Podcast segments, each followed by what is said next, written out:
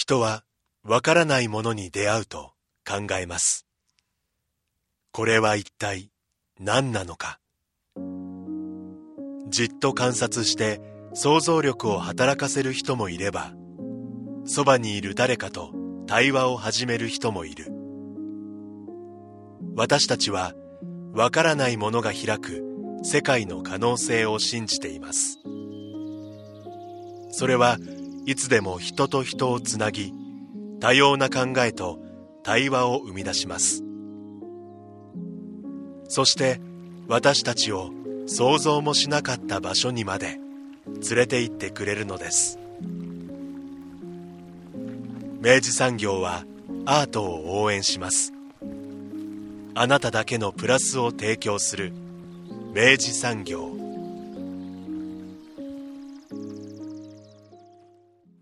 明治産業プレゼンツアワーカルチャーアワービュー今週は北九州市立美術館本館で開催中の展示ホログラフィーアートのパイオニア石井節子を特集していきますスタジオには当番組プロデューサー三好ですおはようございますおはようございます。先週にわたって今回が2週目ということになりますが、はい。えー先週は、まあ、ぼ番組としては初めて訪れた美術館についてですとか、はい。まあ、何をもっても、ホログラフィーアートって何なんですかっていうのを思わず聞いちゃったんですけどね。いや、でも本当そうなんですよね。ええあの、多分この展覧会のタイトルもお聞きになって、やっぱつくづくそのホログラフィーアートっていうえジャンルってっていうもの自体が、いまいち多分皆さんの中で、まあ割とハテナが立ちやすい場所だと思うんですけど、で、そこについてはですね、あの前回のですね、先週会で、あの、かなり詳しくですね、あの、河村さんにお聞きもしましたもんですから、あの、ぜひですね、あの、もう僕が、僕らが多分ここでね、下手に説明するよりは、先週分がですね、もうあの、スポティファイとか、え、ポッドキャストとかいろんなところでですね、あの、お聞きいただけるので、そちらのバックナンバーをですね、聞くぞという心構えを持ちながら、今週分を聞いていただくと、そうですね。ねで、また、あの、この放送終わった後にですね、それをちょっと振り返って聞いていただくと、うん、なるほど、なるほどと。なるんではないかと思いますので、あの、よりこれは実際に訪れて体験すべきだって、きっと今週も含めて伝わっていただけるんじゃないかなと。いや、これはね、ちょっとね、ええできればね、これね、あの、先週と今週分ですねえ、え2週通してですね、あの、え改めて聞いていただければと思いますので、うんぜひその心構えで、あの、今週分の後編をおきお楽しみいただきたいと思います。今週も北九州市立美術館の学芸員、河村茜さんにお話を伺っています。まずは前半をお聞きください。てあホログラフィーっていうそのテクノロジーを、はい。こんなにその要はあの、はい一つのその表現技法として、はい。あの用いている作家さんって、はい。他にいるいいるもんなんですか？そう日本ではなかなかいないのかなで海外にはあの、結構いな何人かはいらっしゃったりはするんですけど、それはやっぱ石井さんの作品からまた、はい。その世界が影響を受けてみたいなのもあったりするんですか？ああそうですね。そうそこまでがちょっとまだうん検証できてないので、ちょっとわからないんですけどただでも影響は受けながら多分制作されているので石井さん自身があのそうですね。日本でなかなかそのホログラフィー制作する場所がなくってですね石井さんは主にアメリカで制作をされているんですけど先ほどちょっとお話ししたホログラフィー美術館でそのそこがアーティスト・イン・レジデンスを主催していて、でまあ、そこで制作ができたりあとはまあ他のところにラボがあってそこでまたさらに制作したりっていうのができるんですけど、まあ、そこにまあ世界中からホログラフィーアーティストたちが集まってきて制作をしているっていうのもありますので,、はい。でまあ、そこで交流しながらですね。で展覧会も、あのその制作後にその美術館が主催をして、あの巡回したりしていて、でそれが、まあ、ホログラフィー美術館自体がアメリカにもありその後フランスとかドイツにもできるんですけど、まあ、そういうところを巡回したりなどしていてで、まあ、その海外の作家さんと、まあ、切磋琢磨しながらっていう感じですね。今じゃあ,、はい。あの割とこういう新しいテクノロジーとして生まれたものって、はい。ともすればある一定の時期が過ぎたら、はい。まあなんかほらもうなんかそこまでみたいな感じ、はいはい。で要はその技術がこうなんなら終わってったりする場合もあるじゃないですか、はいはいなんですけど今のお話だと、はい。割とホログラフィーアート自体ははい。引き続きあの、はい。その息づいているそうそれアートシーン。それがですね。実はあの今あの先ほど言ってた日本でもすごくあの盛んだった時期が80年代、90年代なんですけど、なんで90年代までかと言いますと、90年代頃からあのコンピューターがすごい発達して普及してきましたよね、えでその同時にデジタルメディアもすごく増えてきて、あの時代がそちらの方に行ってしまったんですよ、でそうあのホログラフィホログラフィーってあのデジタルではなくてどちらかというとアナログの方になるので、あのそのデジタルがすごくふ盛んになっていたことで、あの観観光材料その、はい。材料になるフィルムとかをあの大手の会社が撤退してしまったんですよ、はい。生産を。でその材料が、まあ、なかなか手に入らなくなってきて、でそうなるとなかなかその作る場所もなくなってきてっていうので,、でその企業ですか研究もそのデジタルの方に行っているので、なかなかそのホログラフィーの開発が技術開発とかがなかなか今も停滞した状態になってしまっていてそう。でこのホログラフィー技術があのデジタルメディアに応用できればいいんですけど、今、ちょっとずつそういう研究もされてはいるんですけど、あの先ほどもあの最初ホログラフィーの説明の時にお話ししたように、あの平面情報じゃなくてその位置情報も入って本当に情報量がすごく膨大なので、今のデジタルではまだそのホログラフィーの全情報を受け入れきれないといいますか、そうなんですよ。はい。その記録するその媒体がまだあの足りないというかうん。力不足になってしまうのでなかなかそのデジタルに置き換えができない状態になってるんですすよね。ごいですね。あのアナログなその要はあの観光材料に、はい。まあ、その要はあの記録されているはい。情報はい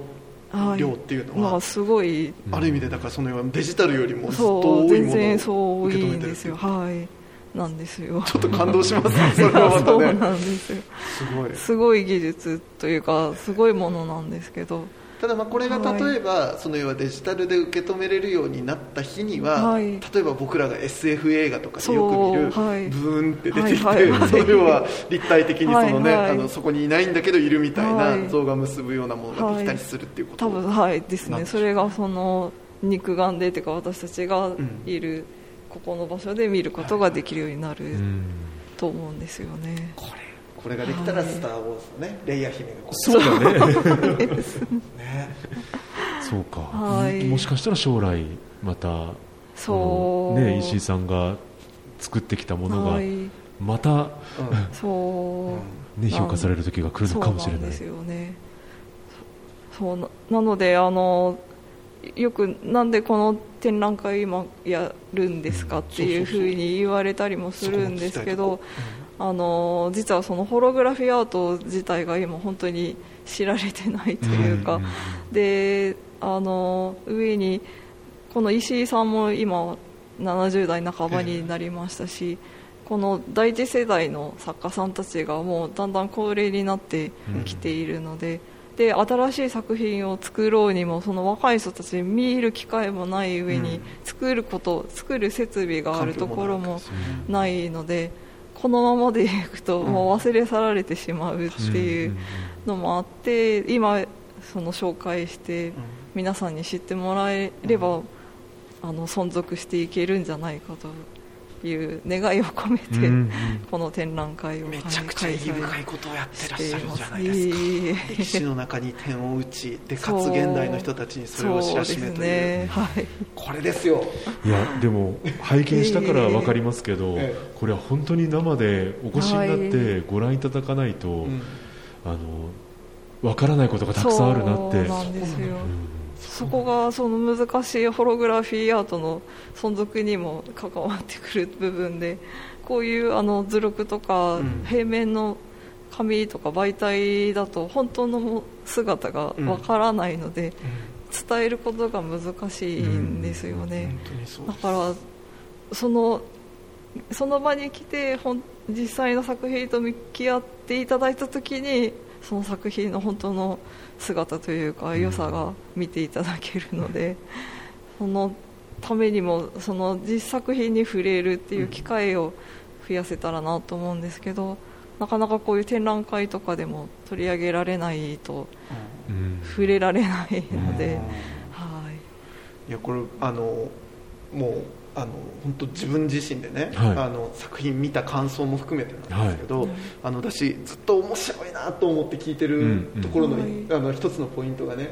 あのずっと川村さんねあのこの作品をうん。再生するっておっしゃるのよ、うん。うん。平面作品なのにん。再生するっていうの、だからその要は要は本当だったらその性的な、動かないビジュアルのものであるはずのものが、はい。その動的なその運動を伴うイメージになるわけですよ、はい。でそれ立体だから当然まあもちろんそのなんだろう。あの目線の動きを拾ってね、えっと、その実際に立体的に見えるっていう運動性もあるんですけど、あとやっぱ僕見てて感動したのが、はい。本当に今言ったんですけど、はい。目線の動きに応じて、はい画面の中のはい。対象が、動くわけですよ、はいはい。で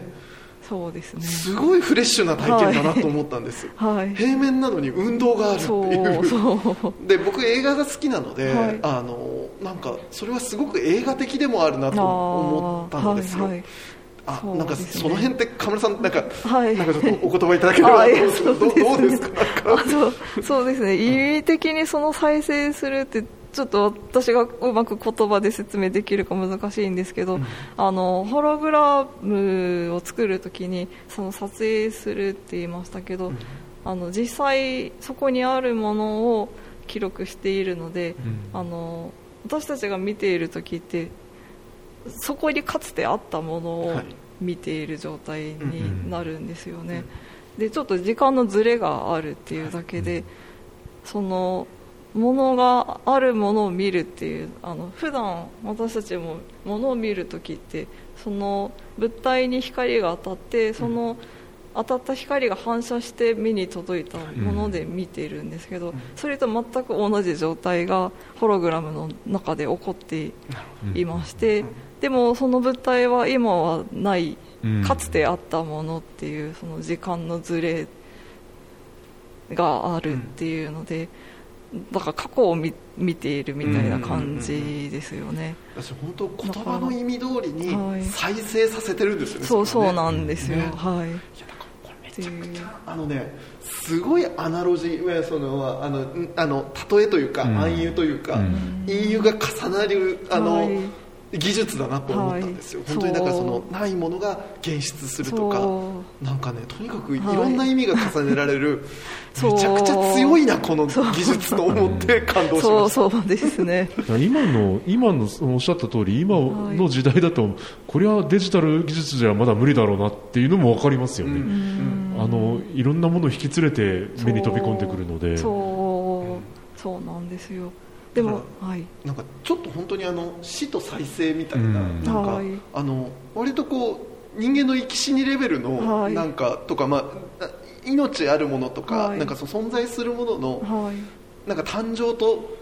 その終わりみたいなものとかっていうのの、はい。暗示にもめちゃくちゃこう接続できるようなものがあってですね。そう。そうですね。結構あの自然にある現象をまあ捉えているようなものでもあるので、そあとあのちょっとその自然現象で面白いなって思ったのがあのまあ卵を割る瞬間の作品あるんですけど、あの白身の部分がちょっとなんか硬質なガラスみたいな感じに見えるかと思うんですけどあの立体写真みたいでと撮れてるのになんで硬質みたいに感じるんだろうって思っていたらあの私たち生きている中で液体のものが静止する時瞬間って見ることないじゃないですか。川が川の流れが止まった瞬間を見ることってないんですけど、ホログラムはその瞬間を捉えてるんですよね、だから多分世の中も静止したらそういうふうに見えるだろうものが、そのホログラムで知ることができるっていうそのなるほど現実のちょっと延長みたいな感じの世界を知ることができるっていうものでもあるっていう。もともとその写真っていう、はい、あのなんだろう技術も割とそそこに近しいレベルのものは持ってはいるわけじゃないですか、その一瞬のその要はもう今存在しなくなったものを切り取って定着するっていうことで言えば同じなんだけど、やっぱそのそれが光と、まあ、自分との関係の中で、現れたり消えたりするっていう、このあり方が、なんか写真の向こう側行きよったなって感じがしますよねなんか。ね、はい、そうですね。そこがすごい、圧倒圧倒的な技術だなこれって思いました、なんか、うん、そうですね。奥行きがあ明らかにありますもんね。平面なのにね。そうそうそう。でその意味の広がりとしてもその奥行きと広がりがあるんですよ、なんかすごいなと思ったのとあと何だったっけねとにかくねす,、すごいんですよこいつらは。で 本当にすごくて。であとあの後半の展示の方でもともとだからやっぱその前半では割とその具体的な事物のある種のその立体的な再現だったりとかそれが現れたり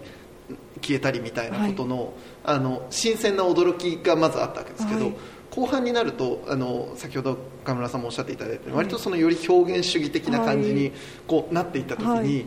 あのなんだろうな単純にその、立体的に見える以上のえ,、えらいことになっていくわけですよ、はいはい、で僕まず最初やっぱ驚いたのが、はい、あのそのいろんなレイヤーのイメージをこう同じ平面に重ねて、はい、で見る角度によって、はい、もうそのただ単純に立体的に見えるレベルじゃなくて、はい、あの全く違うイメージが角度によってどんどん出てきてそれが重なったり消えたりみたいなことになっていくじゃないですか、はいはい、そうそうですね。あの辺りになったらもう大変ですね、はい、そうですね。あのよく三次元像のコラージュって言われているんですけど、うん。うん。うん、あれは、えっと、作品にもよるんですけどセルフポートレート、うん。なんかボディ・ウィズ・ファブリックっていう作品がありまして、それ A と B で 2, 2点対になってるんですけど、あのーえーと、6, 6カット取ったものが1枚のホログラムに収められてまして、うん、でその現れたり消えたりっていうのがそのホログラムってあの割と視域制限というか、うん、見える角度が決まってるんですけど、うん。そね、その見える角度を利用してそのなんですかね空間にその覗き穴がいっぱいあるような感じの仕組みに変えているので、その見る位置によって現れる像がその覗き穴を覗いたらこの図像が見えるみたいな感じで見えるようになっているという作品です、ね、えってことは覗き穴を作ってるってことですか？そのそうですね。あのそうですね。はい。作ってはい。まあ、その撮影する角度でそのえーと、ある角度からしか見えないような特徴が、まあ、ホログラフィーにあるんですよね、まあ、それを利用した撮影の仕方をされているという。あの、はい、見てる間に僕、はい、ああなるほどなと思個人的にあのびっくりしたのが、はい、あのまあ、要はその目の前にあるビジュアルとしてのその要はイメージをあの引き受けるわけですけど、はい、でまあ、そうやって作品って作品だなって体験してたんですけど、はい、ある時期から、はい、あそれを見ていると、その見ている側のこっち側の空間に意識がいくんですよ、で、その作品と対峙している自分の空間側を、自分が今どう捉えながら、はい、どうその図像と関係を結んで、はい、またその絵を自分自身で、その動的に変えていくのかっていう働きかけが今度こっち側から始まっていくような感じで、すごいインタラインタラクティブにあの作品と私だけじゃない、はい。この空間全体をはい。作品空間にしてしまうようなはい。作用を容赦なく発動してきやがるなと思ってですねす。ごいなと思ったんはいですよ、、まさにあの石井さんがあの狙っていた通りのことで、作品と対話がしてほしいっていうしかもその空間を意識した、見る側の空間も意識した、あのなんですかそそれも作品の一部になるようなことを考えて、はい、作られているという。完璧に途中からですね、はい。あの見てるビジュアル以上に、もうその自分の空間がはい。もう作品になっていく感じが。あるんですねこれはえらいことに現実侵食されてってんなって感じがするんですよ。ね。やっぱ自分も動くわけだもんねそのはい作品の前でね、そう。そうなんですよ。もう無条件にやっぱ作品と関係結ぼうと思ったら、うん。こっち側の本当主体的なアクションがないことには発動できないっていうことに、もうすがすがしい感動が。あるそうなんでですよね。もう一個ね、はい。もうこれもう本当すごい感動したので、はいこれちょっとお伝えさせていただきたいんですけど、あのそうやってはい。こうあのああ絵が動くすげえって思ってたらですよ、うん。展示の終盤の方にですね、はい。あの実際にはい。僕がまだ働きかける前からはいはい。絵が動き始めるあはい。のあるブロックがあるんです、はいっていうのがこれがあの光を当てて、はい。で床面にですね、はい。その水が張ってあるものの、はいはい。水の水門のあの、はい。反射をはい。絵にリフレクションさせて、はいはい。であのそのホログラフの要ははい。その、じ自分が見あのその見ているイメージにさらに、はい。その反射しているはい。水門が映って、はい。あのえね、そのいきなりど動画として本当に、うんうんはい文字通り本当の動画としてバンって絵が入はいってき始めた時に、はい。もうちょっともうああってなったんですよ。いよいよいよいよ俺はもうあの、えはい。絵側が絵側から動き始めるものを引き取ってしまったって驚いた瞬間があって、あれすごいですね、はい。そうですね。結構あの映像を流してるんだと思われる方多いんですけど、結構照明に何かそのプロジェクターみたいなのが仕込んであるんじゃないかとか見られるんですけどあのおっしゃる通りの仕掛けが作られているので、あのホログラム自体は動きはしないんですけども、そうですね。あのあの作品自体はあの94年に発表されてるんですけど、えっと、実は初めての発表された場所がフィンランドになりまして、フィンランドの地下にあのアートセンターが美術館が作られていまして、でその洞窟みたいなところなんですけどそこで展示をするっていう話が来た時にあの洞窟の中って光が届かない暗い場所ですけどそこに光が光の世界があったらどうだろうっていうので作られたものになってましてでまあその自然との共存じゃないですけどまあそういうイメージもあって今回展示ではその水滴の波紋だけなんですけど、えー、とそのフィンランドで発表された時はさらにあの音もつけられていて、あの自然の風の音とか、えー、となんか空気の音ですかね、そういうのも一緒に演出としてあの展示されてた作品になりますね。はい、なんでない。んかあの映像だって、はい。例えば思ってみたら、はい。もうすごくシンプルな話なのに、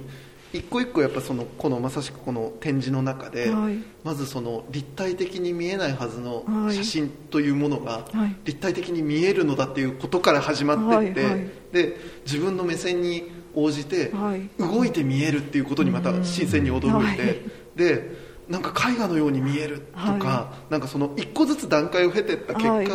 ついにあっち側から動くものがやってきたっていう時の、なんかもう、もう現実がこうなのなんか、はい。もうベースがこうそこが抜けていく感じというか。俺は今どこにいるみたいな感じでですね、い。やもう一重にもうこれもはい。あの展示の構成の見事だなとも思いながら、もう本当にもあうすがすがしい驚きをいただいて本当にありがとうございます。確かにあの映像だったら、多分そそんなに長いことあそこにはいないと思うんですよ。なんじゃないはずなんですよ、ある意味で。もう動けなくなるぐらいにああの水面のね 今何が起きたってなったそうですね、あの雫の垂れるのも本当に自然任せなので、タイミングももうバラバラだったりとかしますしなんかよくあの海をずっと眺めていたりとか自然のものってずっと眺めてても飽きなかったりすると思うんですけど、そういうのをあの作品では再現でき再現しようと思って、はい、いるっていうのもありました。もうなんかそこから先のもう最後のその割とその抽象的なあのその情景とか光景に見えるようなそのホログラフィーのアートとしての作品たちが最後並んでいってい。るものとかは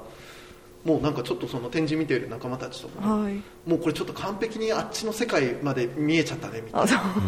そうだから少しずつねなんかね自分、はい、まあ、僕はなんかこの展示をやっぱりその少しずつ自分の現実の,、そのに認識みたいなものとか、空間認識とか、その視覚から得られる認識みたいなものの壁を一個ずつ一個ずつ突破されていって、ついにもうなんかその向こう側まで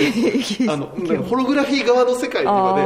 あの突っ込んだっていう感じの印象を得たんですよ、なかなかとんでもないことされちゃったなと思ってですね。本当にいい展示でしたありがとうございます。でふとやっぱりこうガラス面というかあの、うん、結構光を反射するような、あのものに投影したりされてるので、はい、ふと自分の姿も見えたりするんだよねそこで。そうですね。あれがまたちょっとギョッとンってなりますよね。そうですね。もう作品の中にもう自分が入っちゃってる感じに見える時もあると思うんですけど、えー、そうですね。なんか本当の自分のこのいる現実世界と、そのホログラフィーの世界のあの境目があんまりこう分からなくなるような体験ができたらいいなと思って。はい、まんまと、まんまとそこに踏み込んで、ちょっと本当に戻れなくなるんじゃないかなと思うぐらい、すごかったですね。はい。いやもう僕正直だからそのホログラフィーアートって言われた時にもともと最初ビックリマンシールのイメージですから、いや果たしてこれどんなものかねと思ってましたけどこんな彼岸まで連れて行かれるとは夢にも彼岸彼もうあちらのあちらの世界にまでね、はい、ちょっと触りに行ける内容でしたよ、はい、ね、でここれが本当にあのそこがホログラフィーホログラフィーアートの一番あのすごいところというか、魅力的なところなんですけど、うんこれを本当に来て見ていただかないと伝えられないっていうのが。そうなんですよ。あのねやっぱ見終わった後にこう図録拝見させていただいて、はい、あのいわゆるその会場の様子として、はい、あの認識レベルではそう。あそうそうこういうことだったよねってことではあるんですけど、はい、でももう全く今その一連お話ししたような、そのもうしびれるほどの驚きとか、え嘘でしょみたいなことっていうのは、さすがにやっぱ伝えようがないわけですよね。そうなんですよね。とにかく来て見てるっていうことしか言えないですねそうなんですよ。なんですよ。これ実際に、はい、あの展示ご担当されて、はい、なんかなんか感想も含めてなんですけど、はい、なんかどどうでしたか？なんかこれ。ああ、えー、どうどうすみませんなんかざっくりとした振りになっちゃうんですけど、えー、何をか、ねうん、そうですね。実はあの私こうホログラフィーアートを今回展覧会担当するまで知らなかったんですけど、まあ、展覧会をやるという話がこう5年前になるんですけど、あの知ってで作品を東京の方にその東京の工業大学に石井さんの作品が常設で設置されているところがありまして、そこがあのそこにある作品がまさにさっきのあのえーと、水の波紋が映る作品なんですけど、でそれを初めて見た時に私も最初そのシール程度のイメージしかなかったのがすごいもうかなり離れたところからその画像が浮き出して見えていてで近づくとだんだん見えなくなって横から見るともう何にも見えないただのガラスでしかないっていうのを見て。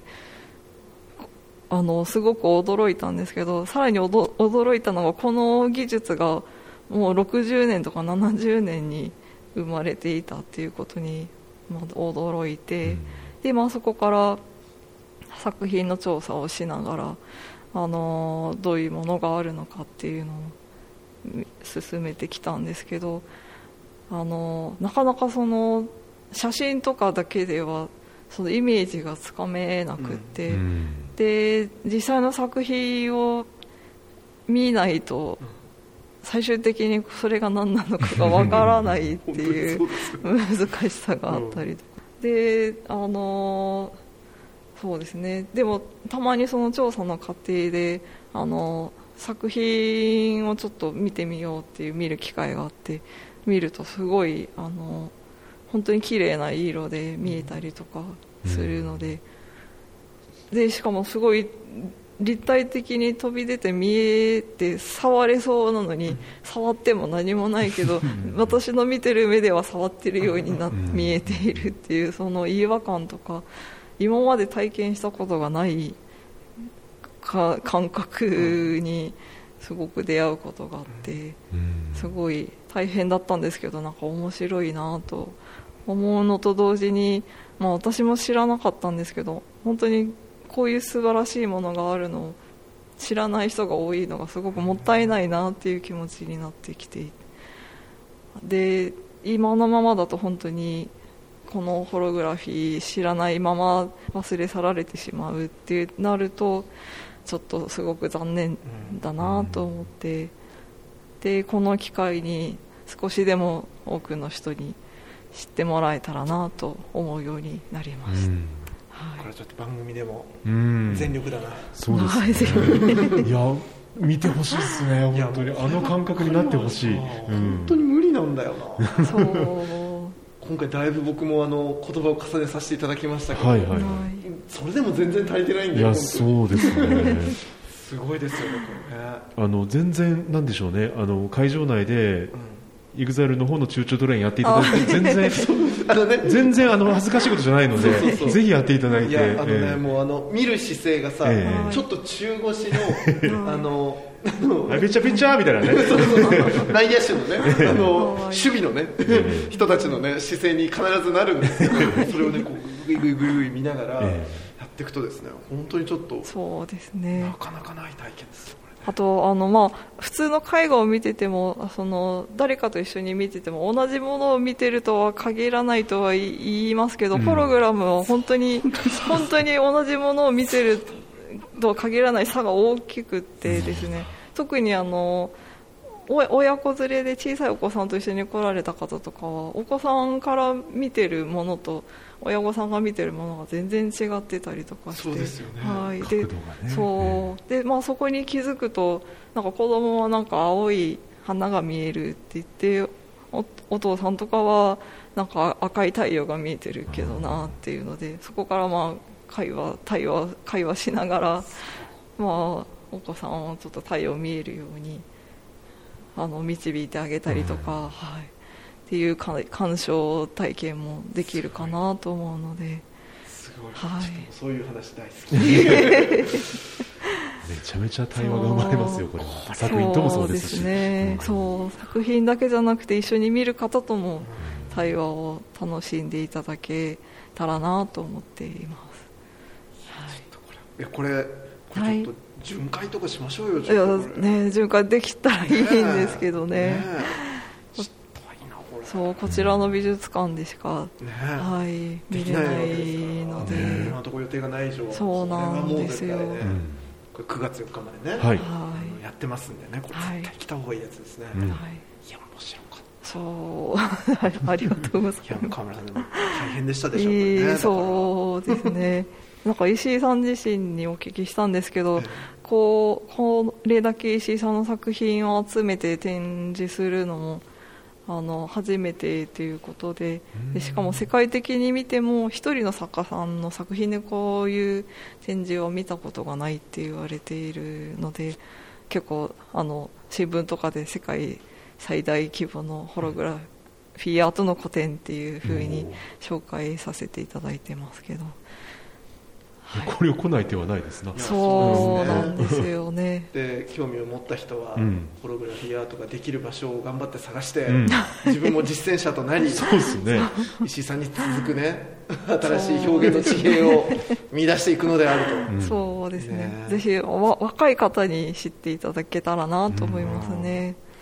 なんかはい。今今のあの本当にその21世紀を生きるね、うん。あのもう映像表現のほぼほぼ全部で尽くしたと思っている人たちに、ん。ちょっと前に、うん。実はウルトラ新しいうん。ことが起きてたっていうことを伝えるっていう意味でもそうですね。実はあの今結構バーチャルリアリティとかのホロシアターとかありますけど、ホログラムって名前が使われているものでもホログラムじゃないものが多くってですね、あのホロシアターは多分ホログラフィーのこの技術ではない技術でされているんですよね、というのもあったりするので、うん。まあ、その違いも、うん。まあ、楽しんでもらえればなと思いますけど。いやもう。うん感想が尽きない。そうですね。本当にもうすごい。いい展示でございました。ぜひお越しいただきたいと思います、はい。明治産業プレゼンツアワーカルチャーアワービューエンディングの時間となりました。2週にわたって石井節子展取り上げさせていただきましたが、まあ何度も話の中にも出てましたけど、本当いい展示方法というか、うん。素晴らしい体験ができましたね。いや、本当にあの、展示の構成がとにかくもうめちゃくちゃよく、あの、練られていて、うんあの、もうね、あの、トークの中でもお話ししましたけど、ええ段階的にどんどん、まあ、そのホログラフィーアートうん。の、あの、なんだろうな、その表現が石井さんの中で、うんよりこう、なんだろう、石井さんになっていくんですよね、そうそうよりね。そうそう、んなんか洗練されたそのなんていうのかな、本当にその手法、もうここれ以外の手法でやりようがないものにどんどんなっていくっていうか、うんで、なんかそれを本当に一個ずつ段階を見ていくほどに、なんかそれへの移入がどんどん入っていくし、うんもう最後とかもちょっとね、ね。すごいとこまで連れて行かれちゃったなって感じがしますし、うんいや、これね、だとにかくもうね、これはもうね、現地じゃないとダメなんだよ。本当ですよ。ダメなの。自分の体とともにやっぱりね、この作品と、だし、あの、ね僕の感覚では、はいあの、全然どっちかをディスってるわけじゃないんですけど、ええ普通にこう、絵画作品、平面作品を見るよりも、うん入り込みやすかった。向こうからもなんか、投げかけてくれるものをすごく感じることができたので。それだってあれだもんね、うん角度によっては真っ黒の画面でしかないからね。そうそうそう。なんかね、やっぱ、おこう一緒にこうなんか空間にいるなっていう気持ちがより強かったですね。ねホログラフィーアートっていうのは本。当うんね。いや、具体的な働きかけを常に感じながらね、ねこっちから働きかけるっていううね。ん。いや、面白いですね。いやーつくづく学芸員ってすごいですね。本当ねっ。て思いました。本当ね。はい。えー9月4日まで北九州市立美術館本館で開催中です。ぜひご感想も番組にお寄せください。アワーカルチャーアワービューはラジコのタイムフリー機能を使ってもう一度聞くことができます。詳しくはラジコで検索してください。そして番組の特集はポッドキャストでも聞くことができます。Spotify ほか各チャンネルで随時更新しています。詳しくはラブ f m のホームページからご確認ください。